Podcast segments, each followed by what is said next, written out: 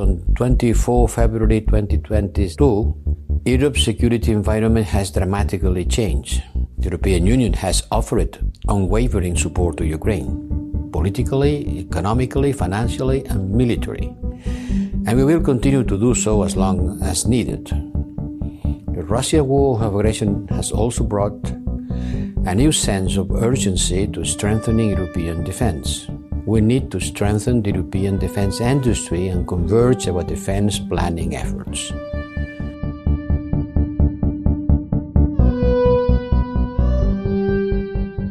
Das war Josep Borrell, der Außenbeauftragte der EU über die neue sicherheitspolitische Realität, in der sich Europa seit dem großflächigen Angriff Russlands auf die Ukraine im Februar vergangenen Jahres befindet. Zwar spricht Borrell nicht direkt von einer europäischen Verteidigungsunion, doch es geht in die Richtung einer Vertiefung der Verteidigungszusammenarbeit in Europa. Seit letztem Jahr wurde gerade in Deutschland viel von der Zeitenwende gesprochen. Doch sehen wir derzeit auch eine Verteidigungswende in Europa? Darum und um die europäische Kooperation in Sicherheits- und Verteidigungsfragen soll es in dieser Folge von EU2Go gehen mit dem Titel Verteidigungswende in Europa. Wo stehen wir? Mein Name ist Tu Nguyen, ich bin Senior Fellow für EU-Institutionen und Demokratie am Jack Delors Center, dem europapolitischen Think Tank in Berlin. Und ich freue mich heute sehr über unseren Gast in dieser Folge, die Verteidigungsexpertin und Head of Policy bei der Münchner Sicherheitskonferenz, Nicole König. Und wie unsere langjährigen Zuhörerinnen und Zuhörer vielleicht wissen, oder diejenigen, die das Jack Loss Center kennen, unsere ehemalige Vizedirektorin. Herzlich willkommen zurück in unserem Podcast, Nicole. Danke, Tu. Ich freue mich wieder hier zu sein. Nicole, der russische Angriff auf die Ukraine hat in Europa in vielerlei Hinsichten zu einem Umdenken geführt. Und im Februar 2022 hat der Bundeskanzler drei Tage nach Beginn des Krieges eine Zeitenwende ausgerufen für die deutsche Außen- und Sicherheitspolitik. Mit dieser sollte ein Kurswechsel verzogen werden und die Ukraine so lange wie nötig mit militärischen, zivilen und finanziellen Mitteln unterstützt werden. Was bedeutete diese Zeitenwende konkret und können wir jetzt anderthalb Jahre später sagen, dass es tatsächlich eine Wende war? Ja, das war eine Abkehr von zwei ganz wichtigen Prinzipien der deutschen Außen- und Sicherheitspolitik, die prägend waren in den letzten Jahrzehnten. Zum einen eben diese Idee Wandel durch Handel damit verbunden auch einfach die wirtschaftliche Zusammenarbeit mit Russland, Stichwort Nord Stream 2.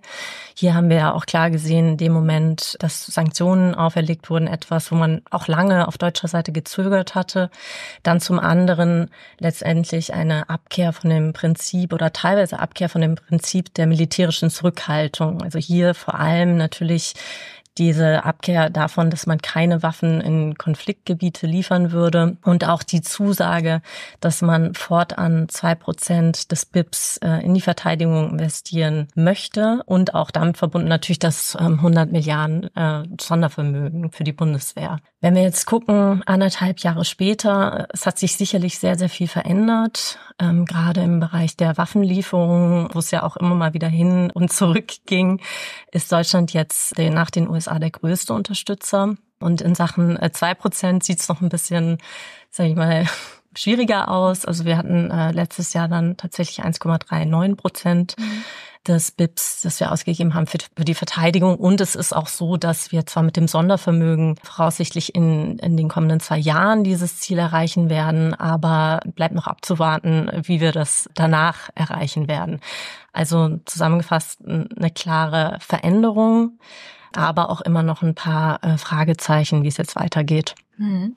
Und wenn wir auf die europäische Ebene schauen, Gab es da auch eine Zeitenwende oder eine Art Verteidigungswende? Welche großen Projekte wurden denn in der EU seit dem 21. Februar 2022 umgesetzt? Ja, erstmal auch hier ganz klar äh, der Bereich Verteidigungsausgaben. Also wir hatten ein Treffen der Staats- und Regierungschefs im März in Versailles, ähm, März 2022, wo man gesagt hat, man möchte substanziell mehr in die Verteidigung investieren, aber auch besser investieren. Das heißt auch mehr zusammenarbeiten. Was wir seitdem gesehen haben, ist, dass 20 EU-Mitgliedstaaten auch tatsächlich Erhöhungen der Verteidigungsetats angekündigt haben. Wir haben uns das in einem Bericht der Münchner Sicherheitskonferenz mal angeschaut und haben gesehen, dass wenn man das jetzt zusammenzählt, die Ankündigungen, dass man bis 2028 äh, ein Plus hat von 61 Prozent im Vergleich zu der Zeit vor dem Beginn des Krieges. Oder anders gesagt 400 Milliarden drauf. Also das ist natürlich schon, schon sehr, sehr beachtlich. Das ist zum einen eben diese Erhöhung und auf der anderen Seite natürlich auch im Bereich der Verteidigungszusammenarbeit. Also hier vor allem zu nennen, dass wir das erste Mal eine ganz massive Nutzung der Europäischen Friedensfazilität hatten. Es ist ja ein Instrument, was ja eigentlich ursprünglich mal geschaffen wurde, vor allem um Waffen zu finanzieren bei Trainingsmissionen in Afrika. Und das wurde jetzt natürlich signifikant für die Ukraine genutzt. Äh, seit Beginn des Krieges wurden 5,6 Milliarden ausgegeben, um die Waffenlieferungen zu erstatten. Also das ist eine große Sache. Aber es gab auch zum Beispiel einen weiteren Tabubruch, dass man sich entschlossen hat, über den EU-Haushalt die gemeinsame Beschaffung von prioritären Rüstungsgütern zu kofinanzieren. Also das ist auch das erste Mal, dass das geschieht. Da hat man sich auch schon geeinigt. Und vielleicht noch eine dritte Initiative, die sehr relevant ist, ist, dass man Anfang diesen Jahres beschlossen hat, ähm, über eine Munitionsinitiative der Ukraine innerhalb von zwölf Monaten eine Million äh, Schuss Munition bereitzustellen. Und auch hier wurden quasi verschiedene Instrumente genutzt. Der EU-Haushalt zum einen, die Europäische Friedensfazilität zum anderen. Und man hat hier sich auch entschlossen, Produktionskapazitäten anzukurbeln und hierfür auch Gelder gemeinsam bereitzustellen. Das klingt ja erstmal sehr gut. Ein Plus von 400 Milliarden Euro in den Ausgaben, gemeinsame Finanzierung über den Haushalt, mehr Kooperation. Gibt es denn auch Stellen, bei denen du sagen würdest, hier sind noch sicherheitspolitische oder europäische sicherheitspolitische Schwachstellen? Oder sind wir eigentlich auf einem sehr guten Wege? Genau, das, was ich gerade beschrieben habe, klingt sehr gut. Und ich meine, wenn jetzt das alles geschehen äh, ohne den Angriffskrieg äh, gegen die Ukraine wäre das auch wirklich spektakulär. Ähm, jetzt ist es natürlich so, dass man äh, sich das auch genauer anschauen muss und sich überlegen muss, ähm, ist das wirklich der Quantensprung, den die Europäische Union damals im strategischen Kompass angekündigt hat. Ne? Und da kann man, kann man schon auch ein bisschen hinterfragen. Also zum einen, wie gesagt, höhere Verteidigungsausgaben. Da stellt sich immer mal die Frage, wir haben diese Ankündigung, aber inwiefern wird das dann wirklich umgesetzt? Mhm. Also gerade wenn wir in die Vergangenheit gucken, das 2-Prozent-Ziel der NATO gibt es ja schon seit 2014. Und es ist aber so, dass 2022 nur fünf Mitgliedstaaten das Ziel erreicht haben. Es ist auch so, wir haben eine Ankündigung gesehen, dass Deutschland fortan zwei Prozent des BIPs in die Verteidigung investieren will. Auch das ist bisher noch nicht geschehen. Also es, das ist erstmal eine Frage. Und das, die andere Frage ist, selbst wenn diese Versprechen eingehalten werden, wenn man das dann sich anschaut, bedeutet es, dass die Mitgliedstaaten ähm, im Durchschnitt immer noch unter den zwei Prozent wären 2028, also bei 1,8 Prozent. Das heißt, also hier schon mal so ein bisschen eine Frage. Ähm, auf der einen Seite werden wir unsere Versprechen einhalten und auf der anderen Seite wird das auch ausreichen.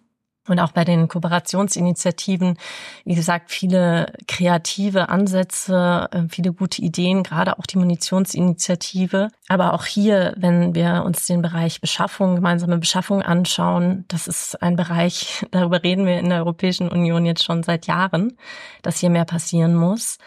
Aber trotz verschiedentlicher Initiativen, die wir gesehen haben, ist einfach immer noch nicht ausreichend passiert. Und wenn wir uns jetzt nochmal die, das Volumen sozusagen äh, in Relation setzen, das, was die EU da gerade beschlossen hat, das ist, ist, dass sie aus dem Haushalt 300 Millionen bereitstellt als Anreiz quasi für diese gemeinsame Beschaffung. Aber wieder auf der anderen Seite, wenn man sich überlegt, 400 Milliarden zusätzliche Ausgaben, ist das natürlich nicht so viel. Mhm. Wir haben natürlich gleichzeitig auch gesehen, dass jetzt in den vergangenen Monaten die Mitgliedstaaten die Ausgaben erhöht haben, aber auch sehr stark national vorgegangen sind in ihren Planungen und eben auch viel Material von der Stange bestellt haben, viel Material aus dem Ausland. Ähm, also auch hier so ein bisschen die Frage, ob diese Entscheidungen, die auch prägend sein werden für die nächsten Jahre, nicht längerfristig auch zu einer noch größeren Fragmentierung der europäischen Verteidigungsindustrie führen könnten. Nicole, du warst Anfang letzten Jahres auch schon mal zu Gast hier bei uns äh, im Podcast, kurz nach dem ähm, Kriegsbeginn. Und äh, da hast du dir eine langsame Abkehr von der Einstimmigkeit in Fragen der Außenpolitik und dann auch der europäischen Verteidigungspolitik gewünscht. Würdest du sagen, dass sich zusätzlich zu dem, was du gerade beschrieben hast, auch institutionell etwas verändert hat auf europäischer Ebene? Also wenn ich mich recht erinnere, ich weiß gar nicht, ob ich mich stark gemacht habe für die Abkehr äh, von der Einstimmigkeit im Verteidigungsbereich, aber tatsächlich in der Außenpolitik. Und schon nochmal eine wichtige Unterscheidung, weil die Möglichkeit besteht ja in den Verträgen über äh, die sogenannte Passerellklausel überzugehen äh, zu qualifizierten Mehrheitsentscheiden in der Außenpolitik. Allerdings sind Entscheidungen im militärischen Bereich äh, bislang äh, vertraglich ausgenommen. Und das ist letztlich auch nachvollziehbar, weil das ja wirklich im Kern der nationalen Souveränität ist. Aber zu deiner Frage, was hat sich institutionell noch verändert? Ich glaube, was wir gesehen haben, ist ein Trend, der sich verstärkt hat, der auch in den vorigen Jahren schon bestand. Und zwar, dass die ähm, viele Initiativen auch wirklich von der Kommission kamen. Also traditionell ist ja die europäische Sicherheitspolitik sehr stark von den Mitgliedstaaten dominiert, aber diese Initiativen, auch gerade im Bereich Beschaffung, unter anderem, da hat die Kommission in diesem verteidigungsindustriellen Bereich eine große Rolle gespielt.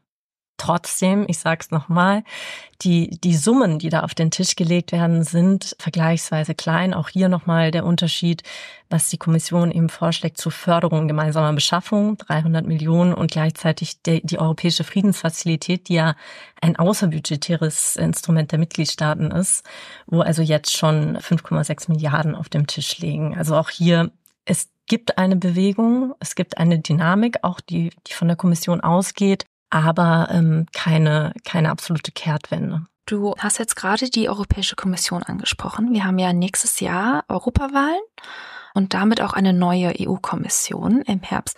Was müsste denn passieren, damit es eine wirkliche Kehrtwende wird? Was müsste denn auf der Agenda der nächsten Kommission stehen, um eine wirkliche Kehrtwende in der europäischen Außen- und Verteidigungspolitik zu haben? Na, ich fand es erstmal beachtlich, äh, dass in der State of the Union äh, Speech von, von Kommissionspräsidentin von der Leyen das Thema Verteidigung eigentlich gar nicht so groß vorkam. Zumal sie sich ja eigentlich immer sehr stark auch gemacht hatte für eine europäische Verteidigungsunion.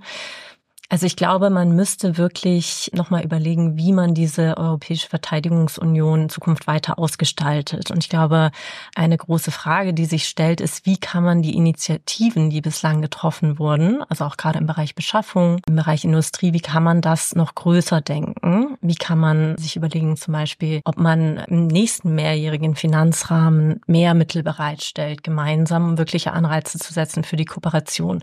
Und hier wichtig, Kooperation natürlich nicht als Selbstzweck, sondern wirklich aufgrund des Einsparpotenzials. Also die Kommission kann Anreize setzen, damit die Mitgliedstaaten zusammenarbeiten, damit sie gemeinsam beschaffen, damit sie Gelder einsparen und damit sie auch diese Fragmentierung der verteidigungsindustriellen Basis reduzieren. Das heißt, dieses Thema, wie gestaltet man das weiter, das sollte auf der Agenda stehen. Ich glaube, es ist auch ein guter Zeitpunkt, weil ein weiteres Thema, was auf der Agenda stehen wird, wäre eine zweite Ausgabe des strategischen Kompasses, also eine sozusagen Neuausrichtung nochmal in Anbetracht der Entwicklung und eben da auch ganz günstig, weil das dieses Mal dann vor den Verhandlungen zum nächsten mehrjährigen Finanzrahmen wäre. Du sagst gerade, die EU soll mehr Geld ausgeben. Aber das ist ja gar nicht immer so einfach mit der Europäischen Union und dem lieben Geld. Wir sehen das jetzt momentan. Der jetzige mehrjährige Finanzrahmen steht gerade beim Midterm Review und im Dezember soll darüber entschieden werden, ob die EU mehr Geld bekommen kann. Unter anderem auch für die Unterstützung der Ukraine äh, durch die sogenannte Ukraine-Fazilität. Und die Verhandlungen sind schwierig, auch wegen Ungarn. Also glaubst du, dass das realistisch ist? Dass die EU mehr Geld ausgeben wird in der nächsten Haushaltsperiode?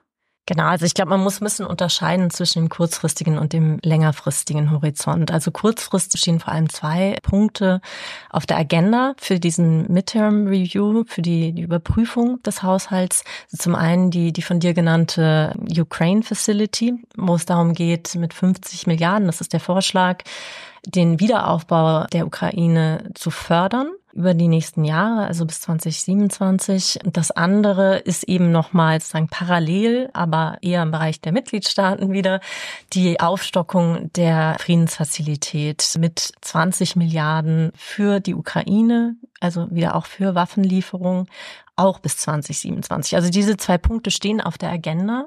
Und die sind natürlich wichtig, weil es darum auch geht, ähm, längerfristige Planungssicherheit für die Ukraine zu schaffen. Wie du sagst, äh, die Verhandlungen sind schwierig, auch weil da teilweise Dossiers miteinander verknüpft werden. Im Fall von Ungarn äh, eben das Dossier Rechtsstaatlichkeit. Die eingefrorenen Mittel aus den Kohäsionsfonds äh, eben mit diesen Mitteln für die Ukraine. Und ich hoffe, dass man hier tatsächlich zu einer Lösung kommt, weil das einfach existenziell wichtig sein wird für die Ukraine. Gleichzeitig scheint ja die mittelfristige Unterstützung der Ukraine aus den USA auf Kipp zu stehen. Wie besorgt bist du denn über diese Frage? Na, ich glaube, wir haben schon alle mit Sorge äh, nach Washington geschaut, als äh, der Kongress zum Übergangshaushalt verhandelt hat und eben da sich zunächst erstmal gegen äh, ein Unterstützungspaket für die Ukraine entschieden hat. Das ist jetzt erstmal kurzfristig. Ich glaube schon, dass wir Signale sehen, dass äh, Präsident Biden diese Unterstützung erstmal weiterführen wird. Und es gibt auch zwischen den Parteien großen Konsens. Aber was wir auch daran ablesen konnten, ist, dass eben die Unterstützung seitens der USA parteipolitisch immer stärker umstritten ist, vor allem natürlich innerhalb der Republikanischen Partei und dass es auch immer mehr zum innenpolitischen Spielball wird. Und ich glaube, das ist ein schlechtes Vorzeichen für den Wahlkampf nächstes Jahr. Aber natürlich schaut man vor allem mit Sorge auch auf die Wahl in einem Jahr.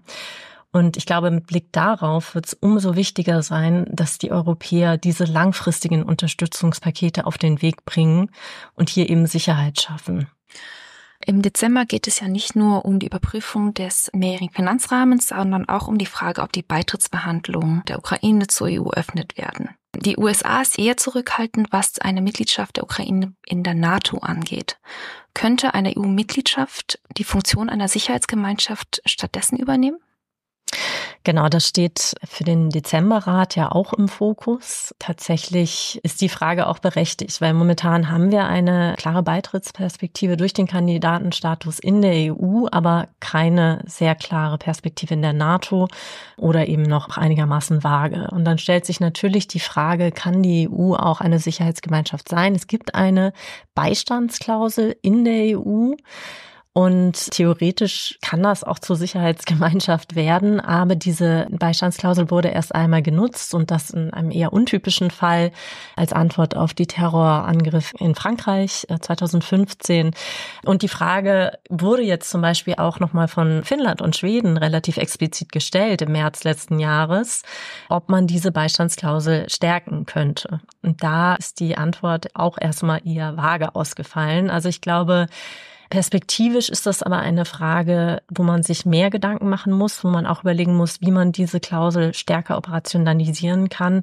Denn wenn wir zu einer Situation kommen, wo die Ukraine der EU beitritt, aber nicht NATO-Mitglied ist, dann wird zumindest die Ukraine diese Beistandsklausel sehr, sehr ernst nehmen. Die Beistandsklausel ist äh, das eine. Was würde es denn brauchen, damit die EU in Zukunft eine echte Verteidigungsunion wird?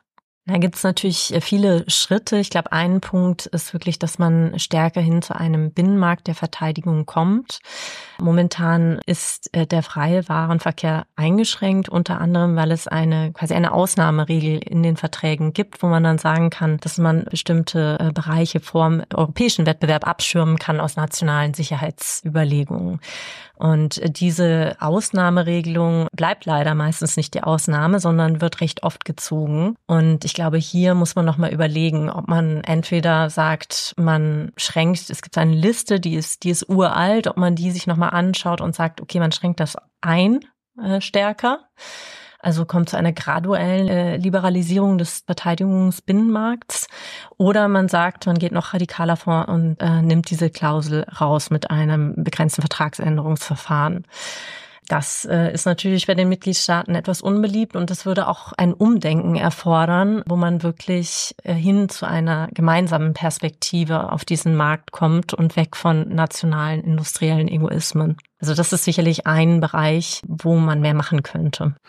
Dann vielleicht als allerletzte Frage. Nun geht es viel in der Debatte um Reformen. Und ähm, wir wissen, dass momentan wenig Appetit ist für Vertragsänderungen, aber dennoch reden wir viel darüber. Denkst du, es ist realistisch, dass diese Reformen auch Reformen beinhalten, die zu einer echten Verteidigungsunion führen werden? Ja, momentan steht der Verteidigungsbereich nicht so stark im Fokus. Ne? Wir sprechen ganz viel über Dinge, die man innerhalb der Verträge machen kann, qualifizierte Mehrheitsentscheide. Ihr habt ja einen sehr umfassenden Bericht äh, auf den Tisch gelegt mit der deutsch-französischen Expertengruppe, wo ihr nochmal aufzeigt, was, äh, was da in die Reformagenda kommen müsste, auch mit Vertragsänderungen. Und auch da ist jetzt äh, Verteidigung nicht so im Fokus. Also ich würde schon sagen, wir haben jetzt ähm, Europawahl nächstes Jahr und da werden wir eine Debatte haben zu Reformen. Und ich glaube, man muss sich wirklich auch überlegen, ob man in dem Bereich Verteidigung auch Reformen anstreben sollte und könnte. Und ich glaube eben genau das, was ich vorhin gesagt habe, im Bereich Binnenmarkt, im Bereich Liberalisierung, das sollte man da schon mit einfließen lassen. Das ist halt die Frage, ob das dafür Mehrheiten gibt, beziehungsweise die notwendige Einstimmigkeit. Vielen Dank, Nicole, dass du heute bei uns im Podcast warst, um mit mir über die europäische Sicherheits- und Verteidigungspolitik zu sprechen. Bevor wir zum Ende kommen, haben wir aber immer noch, wie du weißt, die letzte Kategorie drei Fragen, ein Wort. Das heißt, ich habe drei Fragen für dich, die du mit jeweils einem Wort beantworten sollst. Die erste Frage ist, wenn es eine Sache in der EU-Verteidigungspolitik gäbe, die du jetzt umsetzen könntest, was wäre die? Gemeinsame Beschaffung besser fördern. Das sind jetzt mehr als ein Wort, aber ja, schwierig. Das ist in Ordnung. Auf einer Skala von eins, nämlich gar nicht, bis zehn ähm, komplett, wie sehr gab es eine europäische Zeitenwende in der Verteidigungspolitik? Sechs. Mm, und die letzte Frage auf einer Skala von eins bis zehn, wie sehr gab es eine Zeitenwende in der deutschen Außen- und Sicherheitspolitik? Auch sechs. Vielen Dank, Nicole, dass du äh, heute bei mir warst und für dieses Gespräch. Vielen Dank, Tu. Und an unsere Zuhörerinnen und Zuhörer, das war hiermit die 36. Folge des EU2Go Podcasts, dem Podcast für Europapolitik des Jacques Delors Centers in Berlin. Wie immer gibt es alle unsere Folgen bei Spotify und allen anderen gängigen Podcast-Portalen zum Nachhören und natürlich auch auf unserer Webseite delawcenter.eu. Und wenn euch unser Podcast gefällt, dann gebt uns gerne eine Bewertung und wenn ihr Themen, Ideen oder Anregungen habt, meldet euch auch gerne bei uns. Mein Name ist Tu Nguyen, danke fürs Zuhören und bis zum nächsten Mal.